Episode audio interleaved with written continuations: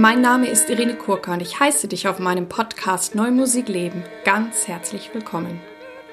Ich habe klassischen Gesang studiert und singe sehr gern viel zeitgenössische Musik. Und wenn du mich gerne live erleben oder mehr über mich erfahren möchtest, schau bitte auf meine Webseite www.irenekurka.de. Und dort darfst du auch ganz herzlich meine Newsletter abonnieren. Dort wirst du über zukünftige Podcast-Folgen und alle meine sonstigen Tätigkeiten informiert.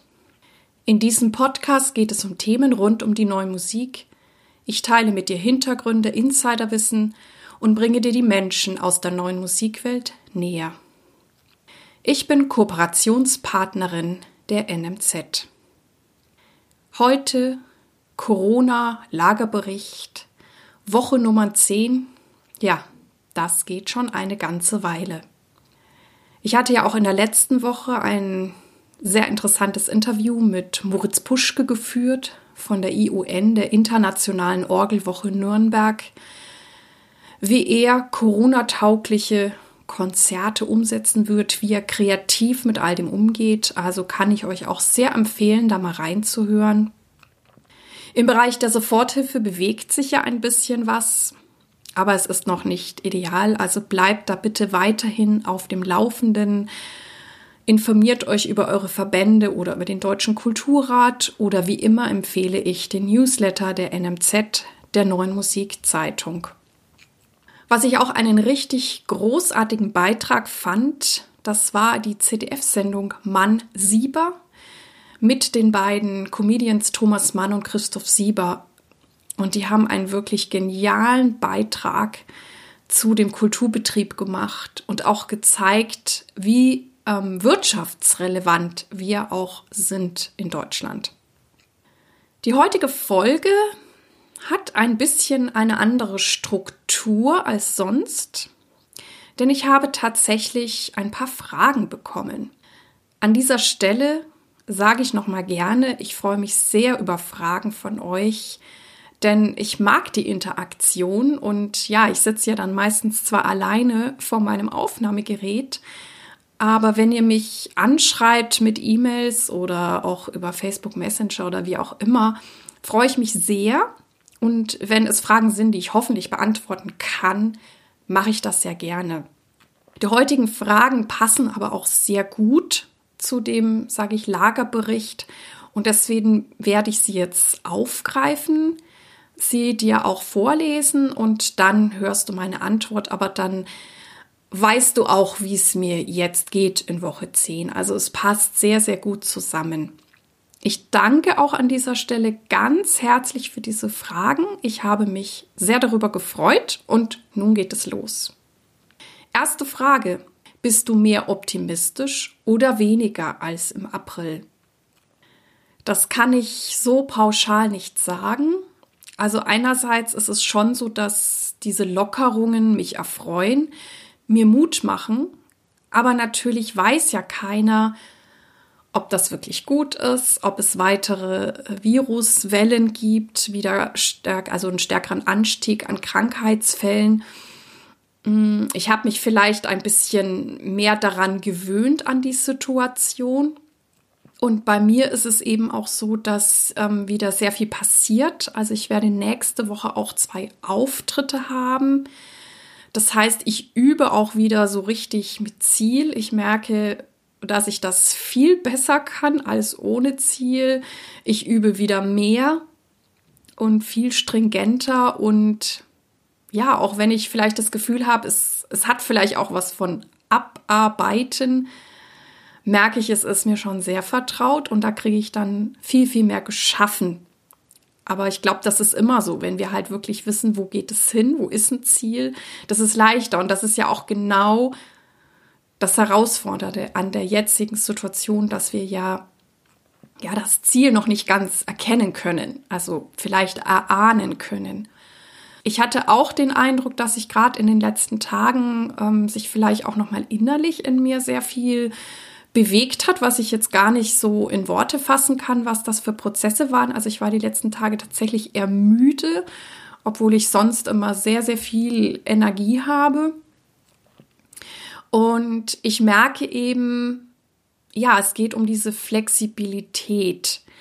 Und wir sind natürlich alle oder waren in der Isolation, zum Teil sind wir es ja immer noch. Also es ist ja noch nicht äh, na, das normale Leben wieder da. Das heißt, wir werden alle irgendwie weiterhin gefordert. Wir werden out of the box gebracht. Und das ist halt immer die Frage, was macht das mit uns? Und es gibt dann immer die, die eher vielleicht gern am Alten festhalten möchten und es gibt die, die schon sehr neugierig in die Zukunft blicken. Und es gab schon immer diese beiden Pole und diese beiden Menschentypen und beide haben ja ihre Berechtigung, weil ja meistens aus dem Mix von beiden etwas Gutes hoffentlich rauskommen kann und das wünsche ich uns natürlich auch für den Weg durch diese Krise und auch für das, was dann danach kommt, was wir hoffentlich mitgestalten und auch mitgestalten können. Insofern bemühe ich mich schon, optimistisch zu sein und zu bleiben und natürlich Menschen, denen das vielleicht schwerer fällt, Kraft zu geben. Und ich glaube, ich bin ein Mensch, ich, ich weiß nicht, wie ihr das für euch handhabt. Also ich bin einerseits schon sehr, sehr positiv ausgerichtet und glaube auch immer wieder, dass Dinge gut werden oder sogar besser werden. Das liegt, glaube ich, sehr in meiner Natur. Und das gibt mir auch Kraft und treibt mich voran. Ich bin aber auch ein Mensch und ähm, gut, da gehe ich jetzt noch nicht so sehr ein, weil diese Frage kam tatsächlich später auch noch, die auch sozusagen sich ein bisschen in das Worst-Case-Szenario einfühlt. Und mir gibt es manchmal auch Kraft oder wenn ich so merke, was würde ich dann tun, was sind dann meine Möglichkeiten. Ich gehe dann zwar gerne auch wieder in das, was ich mir wünsche, aber es scheint so zu sein für mich, wenn ich ähm, ja so das ganze Spektrum vor mir habe, ähm, und es auch ja so realistisch, wie ich es halt mit meinen Möglichkeiten kann, betrachte, dass ich dann für mich auch den guten Umgang finde, was ist und wo ich dann aber wieder auch flexibel reagiere. Die nächste Frage war, wie langfristig planst du Repertoire-Projekte jetzt im Vergleich zu vor Corona? Ähm, also ich bereite mich weiterhin ganz normal vor, so wie ich halt denke oder wie mir dann gesagt wird, dass Projekte stattfinden. Klar, wenn sie abgesagt werden oder ins nächste Jahr verschoben werden, dann ähm, übe ich das Repertoire im Moment nicht. Aber wenn das jetzt ähm, wie in zeitlicher Nähe ist, so wie ich nächste Woche in Köln und in Dormagen singe, dann bereite ich mich natürlich wieder ganz konkret darauf vor. Oder auch die Sachen, die jetzt im August oder im September kommen. Bei mir haben sich auch jetzt ein paar Projekte vom früher in den August gelegt, weil manche jetzt auch davon ausgehen, dass die Leute nicht jetzt so viel verreisen werden. Manchmal frage ich auch nach bei den Veranstaltern, wie ist so der neue Stand, was gibt es Neues. Ich habe ja auch im Juni jetzt tatsächlich drei Auftritte, die ähm, gestreamt werden. Ähm, was muss ich da beachten? Wie bereite ich mich da vor? Da habe ich auch bei einem Stück haben wir noch jetzt ähm, das nachjustiert, weil das so wie es ist, da ähm, weil ich ja nicht so nah meinem Cellisten kommen darf, haben wir halt überlegt, ähm, wie wir den Schluss des Stückes gestalten. Also da reagieren wir dann auch flexibel. Da habe ich mich dann mit dem Komponisten ausgetauscht und habe gesagt, du, ich glaube nicht, dass wir wie sonst quasi nebeneinander an einem Tisch sitzen dürfen, was den Schluss ausmacht dieses Stückes. Und die Idee, dann zwei Tische, die aber dann wahrscheinlich sehr weit voneinander entfernt wären, weil das ja dann wieder ein Streaming-Format ist und wir ja sonst den Rest dann sowieso schon mit Abstand quasi in der Mitte spielen, ähm, hat jetzt der Komponist zum Glück eine Lösung erarbeitet, dass der Cellist seine Aktion tatsächlich am Cello machen kann und eben nicht einen weiteren Tisch braucht. Also es ist weiterhin die Flexibilität ist das ja, Wort der Stunde. Es gibt natürlich auch Veranstalter, die sich bei mir melden, mich auf dem Laufenden halten. Es gab jetzt einen Veranstalter, wo ich ähm, schon länger ähm, im August gebucht war. Ähm, das ist in Deutschland, aber für mich ein, ein bisschen weit weg. Und dort kam dann eine E-Mail an alle Künstler und Künstlerinnen, also ob wir überhaupt in der Lage sind anzureisen und ob denn unser Projekt, unser Auftritt zu den Hygienekonzepten passt. Und dann hat da halt jeder, der da auftreten soll in diesem Festival, ja, seine Stellung genommen, wie das beim jeweiligen aussieht. Also es wird von allen Ecken und Enden natürlich darüber nachgedacht, wie können Dinge durchgeführt werden, können sie durchgeführt werden. Also auf eine gewisse Art ist es vielleicht sogar so, dass mehr Austausch zwischen mir und den Veranstaltern stattfindet als normalerweise, wo ja alles sozusagen dem gewohnten Schemaverlauf gefolgt ist. Die nächste Frage heißt, hast du je daran gedacht, du könntest, müsstest einen anderen Beruf ausüben oder teilweise? Das ist jetzt die Frage, die ich vorhin schon angedeutet habe als ich das äh, Worst-Case-Szenario angesprochen habe oder ein Worst-Case-Szenario, ähm, was für mich natürlich definitiv ist, wenn ich nicht singen oder auch auftreten kann und damit Geld verdienen könnte. Ähm, damit habe ich mich durchaus befasst, auch wenn bei mir jetzt Bewegung reingekommen ist und ich natürlich hoffe, dass das so bleibt oder dass wir alle miteinander wirklich solche Konzepte entwickeln, dass das möglich ist. Das ist natürlich das, was ich mir am meisten wünsche. Aber keiner von uns weiß eben, ob die Maßnahmen, so wie, sie, so wie wir sie getroffen haben, ob die ausreichend sind, ob wir die nachjustieren müssen. Also ich bleibe da weiterhin offen und ich habe schon darüber nachgedacht, auch welche anderen Fähigkeiten habe ich, was könnte ich gegebenenfalls tun. Ähm, das ist nicht was, was ich gerne möchte, also in jedem Fall, aber ich bin dann schon ein Mensch, bevor ich dann, ich sag jetzt irgendwie, äh, vielleicht gar kein, kein Geld mehr hätte oder verdienen könnte, dann würde ich auch etwas anderes machen oder vielleicht auch etwas, sage ich, artfremdes. Ich habe tatsächlich auch diese BAFA-Förderung beantragt. Also da geht es ja um eine Art Coaching oder auch Aufstellen, wie jemand durch die Krise kommt. Ähm, wenn euch das interessiert, könnt ihr mich auch gern anschreiben. Ich habe auch, ähm, wie ich finde, einen großartigen Coach, die eben auch, glaube ich, mit Künstlern ganz gut arbeiten kann und eben nicht nur Schema F Marketing ähm, ja einem überstülpt, weil es ist natürlich nicht alles auf unseren Beruf übertragbar. Ich weiß aber noch nicht, ob ich die Förderung bekomme. Aber das war für mich auch so eine Idee, nochmal alles, was ich habe. Ich habe ja auch, wie viele von euch, ein breites Portfolio, dass ich ja nicht nur singe und dass ich ähm, das einfach ähm, durchaus auch beleuchten möchte. Gibt es da Sachen, die ich vielleicht doch noch ausbauen möchte oder in der Zeit, falls ich nicht so viel singen kann oder mit dem Singen nicht so viel Geld verdienen kann? Also ich, ich blicke dem schon sehr ehrlich in die Augen. Auch wenn ich mir natürlich am aller, allermeisten wünsche, dass es für mich auch möglichst normal als Sopranistin weitergeht und ich auch damit, wie bisher auch, meinen Lebensunterhalt verdienen kann. Gut, ich bin ein Mensch, das wisst ihr mittlerweile, die auch durchaus Coachings mag, weil ich dann immer mehr über mich oder auch Neues erlernen kann und mich auch vielleicht auf bestimmte Sachen, die dann wieder gehen, auch als Sopranistin ähm, nochmal neu einstellen kann oder positionieren kann. Ich habe ja auch schon erwähnt, dass ich derzeit auch an dem Buch zum Podcast arbeite, also da jetzt auch diese Zeit nutze. Und also insofern ist das dann auch meine Herangehensweise. Was kann ich jetzt schon tun? Was kann ich gegebenenfalls vorziehen?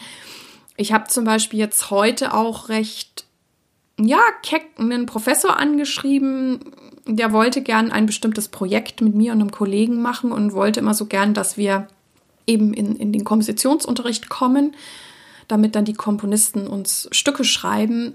Und das hatte ähm, ja im, im Wintersemester nicht geklappt terminlich.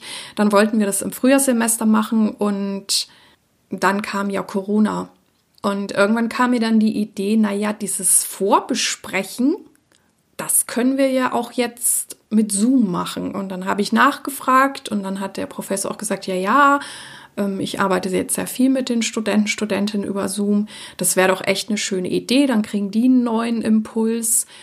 Und, und vielleicht kann man dann doch schon auch auf diese Art das Projekt vorbereiten, dass wenn wieder auch wirklich eine Zusammenarbeit, also ein Aufeinandertreffen oder das Konzert möglich ist, dass wir es dann machen können. Und so gehe ich, glaube ich, sehr offen durchs Leben, um einfach zu schauen, was kann ich genau jetzt machen oder eben vorbereiten für, wenn wir dann wieder, ja, eben aktiv sein dürfen oder so aufeinandertreffen dürfen. Also die Dinge auch tun können, wo es wirklich auf das Miteinander drauf ankommt. Ich bin auch ein Mensch, das habe ich auch schon mal erwähnt, der sich auch immer wieder die Frage stellt, wie möchte ich aus dieser Krise hervorgehen? Was möchte ich von meinen neuen Gewohnheiten nach der Krise beibehalten?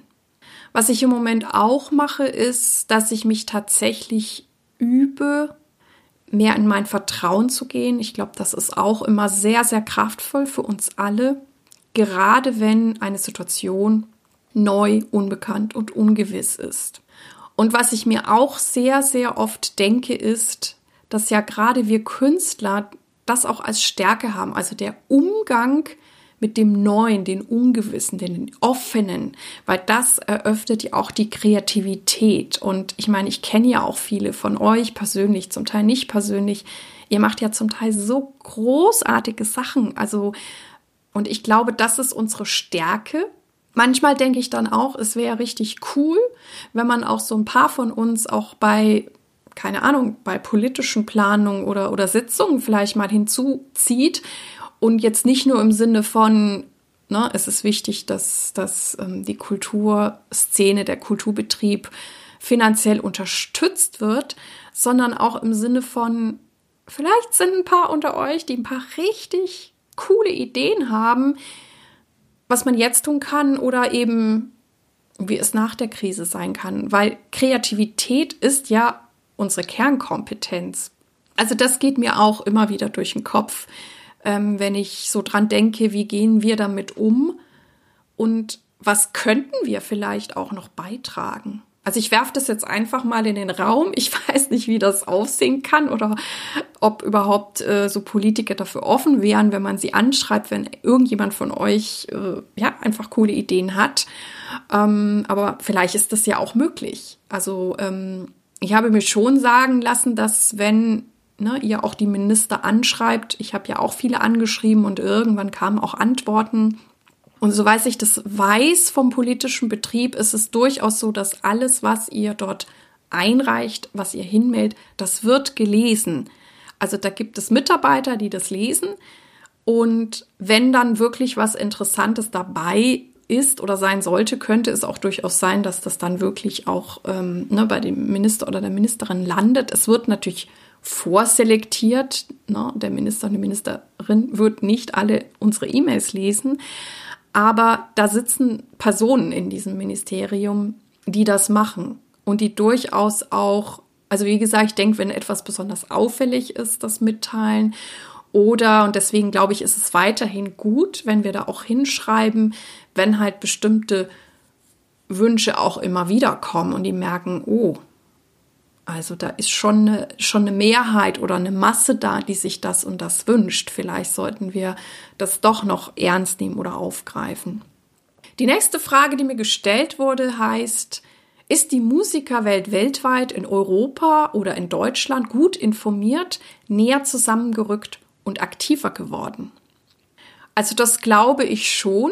Da tragen natürlich die sozialen Netzwerke sehr viel dazu bei, wo wir uns austauschen. Und also ich, ich finde jetzt so für Deutschland gesprochen, dass wir da schon sehr in, ähm, aktiv sind. Also für mich fühlt sich durchaus näher zusammengerückt an. Ich fühle mich auch ähm, gut informiert. Natürlich bekomme ich einige Informationen auch noch von den Verbänden per E-Mail. Aber ähm, ich glaube so, ja, also ich fühle mich durchaus ganz gut informiert, dass wenn irgendwas Relevantes passiert, dass ich es auf dem einen oder anderen Kanal mitbekomme. Ich glaube auch, dass wir da voneinander lernen können, ähm, weil ja zum Beispiel ich vieles in Österreich äh, zumindest etwas kulturbetriebsfreundlicher läuft. Also da gucke ich natürlich auch immer gerne rüber. Und ich glaube schon, dass das ähm, ein Geschenk ist, dass wir wirklich wissen, was ist los, was passiert wo. Und ich finde es auch so unglaublich, was wir jetzt alles haben. Also, dass wir diese, das Internet haben, dass wir diese verschiedenen Möglichkeiten haben, auch mit mehreren Leuten Konferenzen zu halten. Das ist ja gerade jetzt in dieser Zeit ein Riesengeschenk und eine Riesenpower auch, dass wir uns austauschen können oder dass eben wie jetzt Festival Forum Musik sich so gut vernetzen konnte oder ähm, na, da gibt es ja zahlreiches oder auch ähm, alles, was jetzt mit Chorsing oder Chorverband zu tun hat. Also ich glaube, das ist mit diesen Möglichkeiten viel, viel einfacher, sich da gut zu vernetzen, sich auf dem Laufenden zu halten und zu gucken, okay, wo müssen wir ansetzen oder was müssen wir untersuchen, ne, sprich jetzt auch mit Sängern und Bläsern, dass wir natürlich sowohl proben können im Idealfall, als auch unsere Aufführung machen können, ohne natürlich irgendjemanden zu gefährden. Für mich ist es auch ganz spannend, dieses Thema. Ich bin ja in den 90ern nach USA gegangen zum Studieren, habe ich auch schon mal erzählt. Und in der ersten Woche, da wurden wir über alles Mögliche informiert und welche Kurse wir nehmen. Und ja, also da ist alles Mögliche passiert. Und ich erinnere mich noch bis an den heutigen Tag daran, dass ich eben ja auch eines Tages in einen Raum geführt wurde. Da war ein Computer, das waren noch diese alten Apple-Computer, diese riesen Boxen. Und da wurden wir hineingeführt, jeder vor einen Computer. Ich hatte, wie gesagt, damals gar keine Ahnung von Computern. Also das war in Deutschland noch ganz, ganz wenig. Mein Vater hatte einen, aber der ist sehr technikaffin. Ansonsten war das zu der Zeit noch nicht verbreitet. Und dann hat sich eben so ein Amerikaner vor die Gruppe gestellt und hat ganz stolz erzählt, er wird uns jetzt heute mit der modernsten, mit dem modernsten Werkzeug für Kommunikation vertraut machen. Und das Genialste an der Sache ist noch, dass es kostenlos ist. Und dann dachte ich noch, wie toll ist das? Ich bin hier in Amerika, telefonieren war damals abartig teuer meine Eltern in Deutschland, meine Familie und dann dachte ich, wie großartig, dann kann ich mit meinen Eltern über dieses neue Werkzeug kostenlos kommunizieren. Das war tatsächlich die erste Form von E-Mail. Die sah auch überhaupt nicht so aus wie jetzt. Das sah eher so ein bisschen aus wie so ein Unix-Programm, also fast eher wie so eine Programmiersprache. Es war dieser blaue Bildschirm mit weißer Schrift. Und dann stellte sich aber sehr schnell heraus, dass ich zwar das modernste Werkzeug der Welt hatte, aber ich konnte niemanden schreiben, weil niemand sonst hatte E-Mail. Also in Deutschland, Europa gab es das noch nicht. Es hatten vor allem die Universitäten dann in den USA. Das heißt, ich konnte halt einem Mitstudenten schreiben, aber das fanden wir damals überhaupt nicht interessant. Also das heißt, ich hatte E-Mail, aber habe es ähm, die erste Zeit kaum genutzt, weil ich niemanden kannte, dem ich hätte schreiben können. Es wurde uns dann auch irgendwann, das hat glaube ich ein bisschen länger gedauert, gab es dann wieder mal so, so ein, dass wir in was eingeführt wurden und da wurden uns, wurde uns tatsächlich so der Anbeginn, der, die Geburtsstunde von Internet gezeigt. Und also wenn man das nicht selber erlebt hat, ich glaube, manche von euch, vor allem die junge Generation, werden mir das jetzt gar nicht glauben, da gab es sage und schreibe, ich glaube, als man mir das dann gezeigt hat, irgendwie vier oder fünf Internetseiten. Und das war's. Und diese Internetseiten sahen schrecklich aus vom Layout. Und da dachte ich mir damals auch, wer braucht denn sowas? Also hat uns nicht interessiert. Und da waren dann auch erstmal die Universitäten Vorreiter, die hatten dann irgendwann ne, so Webpages über, über, über die Universität. Aber das hat dann noch ganz schön gedauert, bis Internet wirklich interessant wurde. Und ja, ich erzähle das jetzt einfach. Vieles ist jetzt so selbstverständlich, aber wer weiß, welchen Sprung wir jetzt machen, was jetzt mit uns passiert. Die letzte Frage, die mir gestellt wurde, lautet, welche Werke sind dir in dieser Woche nahe? Also vor allem erstmal die, die ich übe.